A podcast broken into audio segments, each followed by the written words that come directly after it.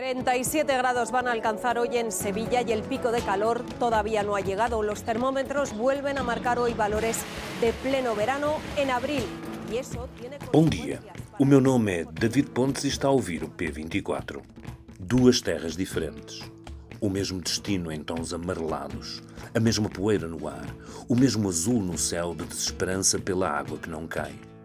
Na semana que passou, o público andou por terras de Andaluzia e olhou para o Alentejo para tentar perceber até que ponta seca está a pôr em causa a sobrevivência da agricultura no sul da península. Hola, ¿qué tal? Muy buenas tardes. Este mes de abril va a terminar como uno de los más secos de la historia y la sequía se agudiza. E não há duas maneiras de o dizer. O risco é assustador. O calor que temos sentido neste abril que já foi de águas mil é uma amostra daquilo que vem sofrendo as explorações agrícolas nos últimos tempos, confirmando o cenário de desertificação e das mudanças climáticas para os quais vimos sendo alertados há anos e anos. Não é um perigo hipotético que se anuncia como um destino desolador para as gerações vindouras. É aqui e agora e está a acontecer como uma sentença que é ditada aos agricultores. A agricultura é uma fábrica sem teto. Estamos sempre a olhar para o céu, disse um dos produtores ouvido na nossa reportagem no sul de Espanha. Do lado de lá da fronteira, o Godiana está a ser desviado para alimentar uma agricultura que cresceu desregradamente, ao ponto de pôr em risco uma maravilha como o Parque Natural de Donhanha, sugando o seu aquífero que alimentava as lagoas de um território classificado como Património Universal da Unesco. Jaime Martinez Conrad e Alamo, das cooperativas agroalimentares de Andaluzia, acha que é mesmo preciso tornar a região, no Silicon Valley da Europa, encontrar na inovação formas de contornar a falta de água. Do lado de cá, o Sado está seco desde a nascente até à barragem de Monta Rocha. Na feira do Ovivejo o calor era tanto que nem o gado se fazia ouvir. Por todo o Alentejo, pastos e searas secaram, palhos e fenos praticamente não existem, e culturas como o olival estão a diminuir a sua produtividade. Rui Garrido, presidente da Associação de Criadores de Ovinos do Sul, não tem dúvidas de que estamos perante uma situação calamitosa. Quem fez mais de 2 mil quilómetros para nos trazer este cenário desesperante foi a Patrícia Carvalho, como jornalista de sociedade com quem o Ruben Martins esteve à conversa para este episódio. Tenham uma boa semana.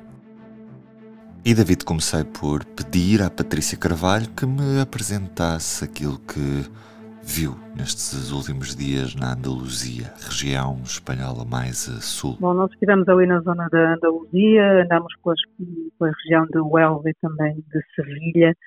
A situação não é tão visível, olhando a paisagem, como poderíamos esperar, dada a gravidade do que está por lá a acontecer.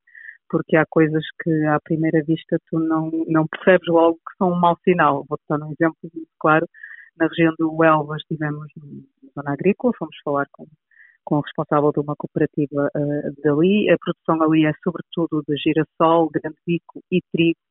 E tu olhas e vês uma, umas manchas muito bonitas e muito coloridas de verde uh, entrecortado com aquele dourado típico do trigo e achas que está tudo ótimo. Até que o senhor de repente nos diz, pois, mas o trigo devia estar todo verde nesta altura porque ainda é muito cedo para ele estar com esta cor. E depois eh, mostra-te a espiga e o que aconteceu foi que, de facto, devido à falta de água e a um calor muito intenso que tem estado, passou-se ali a mesma coisa que, não sei se tens memória, mas aconteceu no Douro com a vinha no ano passado, que foi o calor muito intenso levou a que a fruta amadurecesse demasiado rápido, ou seja, ele não conseguiu ter nem a dimensão e provavelmente nem a qualidade que seria de esperar. Uma, uma espiga de trigo que deveria ter, segundo ele nos dizia, à volta de 30 sementes, tinha duas ou três e com um tamanho que devia ser o dobro ou o triplo. Ou seja, eles estão à espera de perdas na ordem dos 60% a 70% só no trigo. O resto, eh, está-se está tudo muito à espera, como acontece, e cá em Portugal temos feito vários trabalhos sobre a seca e é sempre isto que ouvimos um bocadinho. Enquanto há a esperança da chuva poder eh, ainda surgir e reverter alguns dos problemas, eh, essa esperança mantém-se, não é? E então é disso que eles estão à espera, por exemplo, no Olival, onde estivemos na zona de Sevilha, estamos a falar de culturas de sequeiro e, portanto, estão habituadas, não é? Às falta de chuva e ao calor, resistem muito bem, mas como a seca já é tão prolongada, ali já vai uma seca muito grande há 3, 4 anos, o que, o que nos disse o produtor com quem falamos é que neste momento até está tudo muito bonito, as árvorezinhas até estão todas cobertas de flores brancas, Uh, e eles esperavam uma boa produção este ano, mas com o calor intenso que tem estado e a ausência de chuva, uh, há várias flores, por exemplo, que já, já estão queimadas, já, já não vão dar fruto, e outras que têm a cápsulazinha vazia, nunca, não chegou a nascer, o que é necessário para depois transformar na azeitona. E, portanto, algumas dessas flores uh, estão perdidas. E agora, se não chover em maio, que é o que ele diz, pode acontecer que o que estiver nas árvores não se aguente, porque ele diz que a, a falta de, de, hidratação da própria árvore, da planta, faz com que ela não fique tão resistente e muitas vezes não aguenta depois o peso do que tem na sua copa, das folhas e dos frutos, e acontece que por vezes acaba por cair antes de estar pronto para poder ser uh, utilizado, seja para, para comer como azeitona de mesa, seja para a transformação no azeite. Portanto, o cenário não é, não é, não é bom. Como te digo, tu olhas para os campos e não vês aquela secura que às vezes nós já vimos muito aqui, não seja no interior alentejano, seja no interior transmontano e também noutras regiões da própria Espanha. Na Andaluzia não tens propriamente essa, essa imagem assim, a, percorrer pelo menos as zonas por onde andamos, mas o facto é que estavam temperaturas elevadíssimas, nas ordens dos 37 graus, e não, e não há água. Houve um produtor de gado com quem falei que diz que acredita que, que em cinco anos, um em cada três dos, dos pequenos produtores, e estamos a falar, por exemplo, de produção do porco ibérico, mas também de ovelha e de vaca, eh, ali da região que vão desistir, porque têm tido perdas tremendas, eh, os custos estão muito elevados, não há já nada de comer, os pastos não têm alimento, portanto, eles já estão a alimentar o, os animais com, com aqueles alimentos comprados, o penso e essas coisas, que estão com preços muito elevados, até porque todos sabemos que os cereais, por causa da guerra na, na Ucrânia, também sofreram essas uh, flutuações de preço e que não, não, não, está a ser comportável. Portanto, o, o, que se passa por ali é isso. O, o que eu vi de toda a gente com quem falamos é que a situação está, está muito má. Não é a primeira seca, obviamente, grave que eles enfrentam, mas que esta está a ser mais prolongada, não é? Traz, tem por trás o problema de já vir com dois ou três anos ou quatro até de, de seca já na região e cada vez se torna mais difícil. Um, é, muito, é muito curioso porque uh, tu vais falar com os agricultores e, e a, o termo alterações climáticas uh, surge da boca deles com muita facilidade.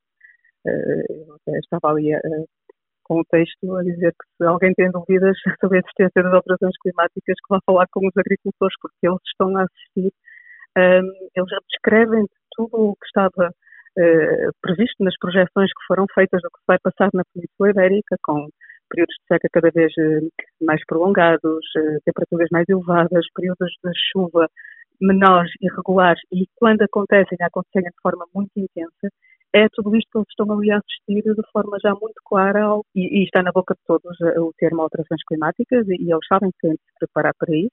Eles não se limitam a queixar-se dos problemas que estão a enfrentar, eh, apontam também o que consideram ser soluções, falam muito na questão da desalinização, da, da utilização das águas uh, que usamos em casa, seja no, no, no, nos banhos, na, na, na torneira da cozinha, que deveria ser reutilizada e não se devia perder, devia ser reutilizada para poder ser usada nos campos.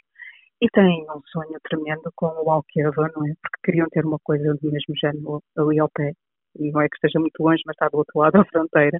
E todos dizem que é preciso uma obra que seja capaz de, lá está, quando há esses períodos de chuva muito intensa, de reter essa chuva para quando depois ela não existe, para ser capaz de, de poder recorrer a esse a esses grandes reservatórios eh, que possam ajudar a manter alguma atividade ali, porque senão eles temem que, que as coisas fiquem cada vez piores. Percebeste se neste momento o Governo Regional da Andaluzia já está a apoiar estes agricultores e se já há projetos para, de certa forma, alterar o tipo de plantações que são feitas nestas regiões para culturas que não necessitem tanta água ou isso neste momento está fora de questão? Não, a questão nem é bem essa. Um, o, o, Governo Regional uh, já fez, já aprovou, uh, aliás, há um conflito grande porque estamos a falar de uma região uh, sob a alçada do PP, enquanto o Governo, o governo de Espanha é, é do PSOE, é? e, um, e há, e, mas quem tem, quem tem de facto a responsabilidade nacional da gestão das águas é o Governo Central. O Governo Regional já, já avançou com uma série de ajudas, que são bem-vindas, como é óbvio, mas o que todos eles dizem é que são precisas ajudas estruturais, porque estas ajudas pontuais podem ajudar no curto prazo, e, e, e, obviamente que são necessárias, mas que isso no longo prazo não vai resolver nada, porque isto que está a acontecer agora é algo que eles acreditam que veio para ficar, e que a ciência nos tem dito também que é assim, e que, e que provavelmente vai piorar. Uh, em relação ao tipo de culturas, e estas culturas com quem eu falei, uh, muitas delas são culturas de sequeiro.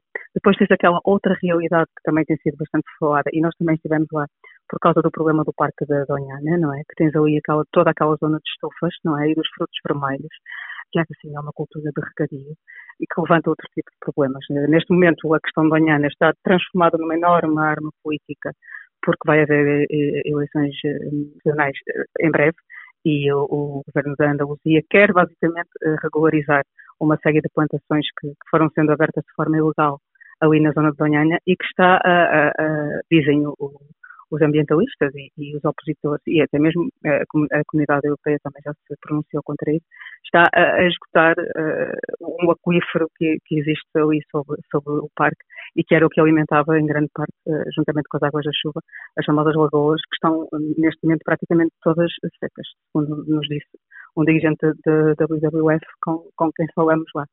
O outro problema de, dessas plantações de regadio, que também nos afeta diretamente, é que a, a, alternativa que eles encontram para, para poder regar esses espaços é ir buscar água, nomeadamente ao, Guadiana. Nós já noticiamos no final do ano passado que estava a ser retirada a água ilegalmente do Guadiana para, para, para hum, regar estas, estas plantações do Elva, e é isso que continua a acontecer e é isso que aparentemente eh, Espanha, eh, ou pelo menos ali a zona de Andaluzia, está a tentar fazer a todo custo.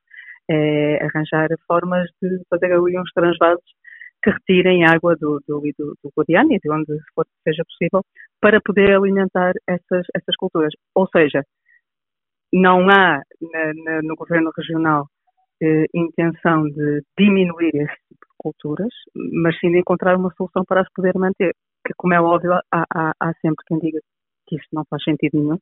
O, o, dirigente da WWF com quem falamos, por exemplo, diz que se for avante a proposta do, do PP para legalizar uh, as estruturas de, de, frutos vermelhos que existem ali na zona e que farão aumentar a área que já está aprovada e prevista num plano que já tem vários anos, que os primeiros de Doniana vai sofrer, como é óbvio, óbvio vai transformar-se mas quem vai acabar por colapsar primeiro serão mesmo essas culturas, porque diz que chegar a uma determinada altura que não vai haver água de todos. Mas isso parece que por enquanto é um problema que as pessoas ainda não querem enfrentar, porque de facto esse tipo de culturas dá muito mais dinheiro uh, e acabam por ser mais fáceis, digamos assim, de gerir do que as outras que estão dependentes uh, do tempo, do clima, de se chove ou se não, pelo menos enquanto não há outro tipo de soluções uh, mais estruturais, lá está, que permitam garantir que há sempre alguma água quando ela falta de forma natural.